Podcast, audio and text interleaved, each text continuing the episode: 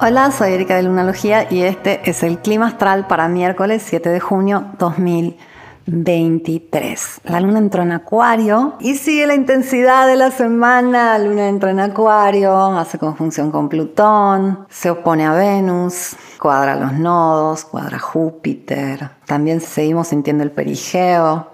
Lunes, martes y miércoles al que llegamos hoy son días bastante intensos. Afortunadamente la luna con su tránsito en Acuario, después de hacer sus cuadraturas y oposiciones, la conjunción con Plutón va a liberarse un poco de esta carga. Con Luna en Acuario somos mucho más desapegados, somos mucho más este, objetivos a nivel emocional y nos va a servir para tomar lo mejor de todos estos días. Vamos hacia un cuarto menguante que va a ser el día sábado en el signo de Pisces y eso ya nos va a dar un poco de tranquilidad vamos a ir como saliendo un poco de esta intensidad. Pero recuerda que es una semana de cambios, recuerda que es una semana donde, bueno, Venus acaba de entrar en Leo, se va a quedar ahí hasta octubre, ahí va a retrogradar, todavía no entró en sombra, pero ya fue un cambio. Y domingo Plutón va a regresar a Capricornio, Mercurio va a entrar en Géminis, vamos ahí como cambiando cositas. Entonces en la vida también van cambiando cositas, seguramente se ha sentido con intensidad del domingo para acá. Como te conté, son días que nos van como indicando el camino, como nos van como diciendo es por acá, yo igual pensé que era por allá, pero me di cuenta que era para el otro lado, o, sí estoy en el camino justo, es como que se va revelando esto. Y Sol ha estado entrando en una semicuadratura con Júpiter. Esta semicuadratura va a ser exacta el día domingo. Ese día domingo tenemos de todo, ya que Venus también va a cuadrar a Júpiter, no solo esos dos cambios de signos que te conté, de Plutón regresando a Capricornio, Mercurio entrando a Géminis, la Luna ese día entra en Aries, Venus cuadra a Júpiter y hay el Sol que está en el medio de Júpiter y Venus haciendo una semicuadratura cada uno de ellos. Entonces son días que vamos sintiendo ese cambio. Pero bueno, Afortunadamente ahora que la luna se va a ir liberando de todas esas alineaciones, está en Acuario y luego va a pasar a Pisces. Está al final del zodíaco, son los últimos dos signos del zodíaco. Y aquí es como que primero se libera a nivel emocional y después entra, cuando entra en Pisces,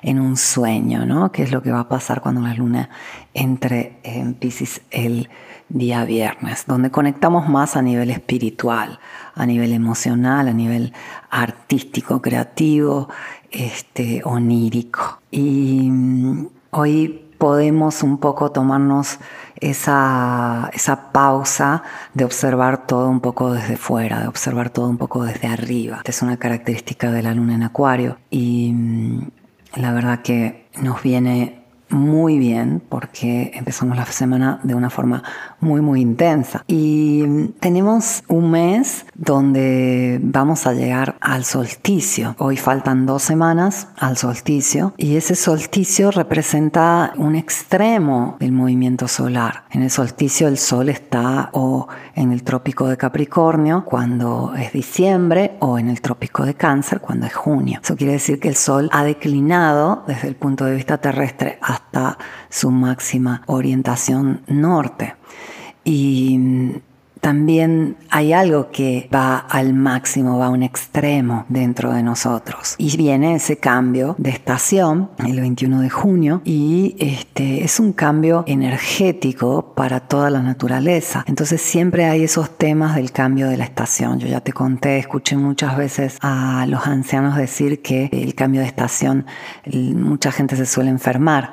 Son esas gripes clásicas que se suelen atribuir a los cambios meteorológicos pero en realidad hay algo muy palpable cuando observas la naturaleza, eh, ese extremo del sol también este, nos lleva a, un cambio. Siempre que algo llega a culminación, lo vemos clarísimo con la luna, algo se transforma.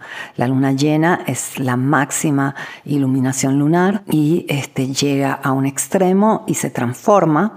Y es cuando la luna pasa de crecer a menguar. La luna nueva es la máxima oscuridad lunar y este, es esa culminación donde después de menguar la luna va a empezar a crecer. Entonces algo se tiene que transformar. Esto nos dice que siempre en junio y en diciembre algo se va a transformar de forma intensa. También los meses de equinoccio, marzo y septiembre. El equinoccio es cuando el sol está pasando por el ecuador celeste, o sea, de orientarse entre esos dos trópicos llega al centro. Este, y lo vemos exactamente al este y al oeste cada vez que surge o este, se esconde en el horizonte y también representan este, cambios no tan fuertes como los vivimos en solsticios, porque en solsticios tenemos el extremo, el verano o el invierno, el día más largo o el más corto del año. Y este, también hay que tener en cuenta que este, cerca del solsticio de junio,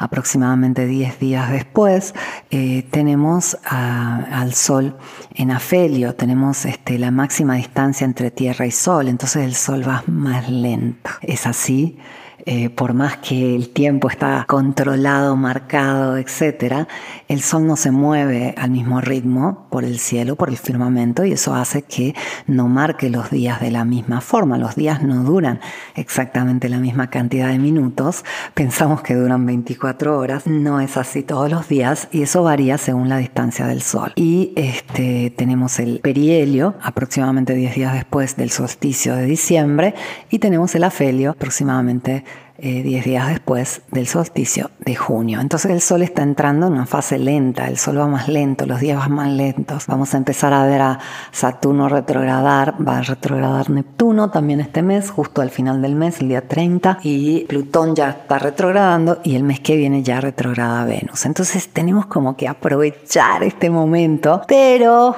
vamos hacia un cuarto menguante. Entonces hay que considerar que aprovechar el tiempo no siempre es arrebatarse. Aprovechar el tiempo a veces es simplemente observar afuera, adentro y marcar la calma. Cuando uno marca la calma, cuando uno observa, cuando uno se toma ese tiempo para, no estoy segura si decir meditar o observar, porque es una mezcla entre ambas cosas. Este, pero el ponderar, el hecho de tomar el tiempo simplemente para respirar, observar, este, estar, sentarse con las cosas, es una de las claves para que todo acontezca más rápido. Cuando nosotros nos arrebatamos para hacer algo, las cosas no suelen fluir como quisiéramos. A veces va a ser necesario, a veces necesitamos esa agilidad para saber en qué momento tenemos que actuar de inmediato y con mucha rapidez. Pero en general, aquellas cosas que requieren amor, requieren tiempo, aquellas cosas que deseamos mucho, requieren de momentos donde nosotros tomamos una pausa y simplemente las observamos. Parece que no estamos haciendo nada y estamos haciendo lo más importante de todo, que es conectar con el ritmo, con la esencia, con la dinámica natural, de aquello que queremos trabajar, de aquello que queremos lograr, de aquello que queremos mejorar. Y ahí hay como una magia que sucede. Es ahí donde sucede la magia. Porque cuando uno se da ese espacio simplemente para observar sin juzgar, para entrar en calma, las cosas suelen darse muchísimo más rápido de lo que hubiéramos podido imaginar. Ojalá te sirva, ojalá te sirva esta reflexión, porque a mí me sirve mucho. Te agradezco por haberme escuchado. Vuelvo mañana con el clima astral.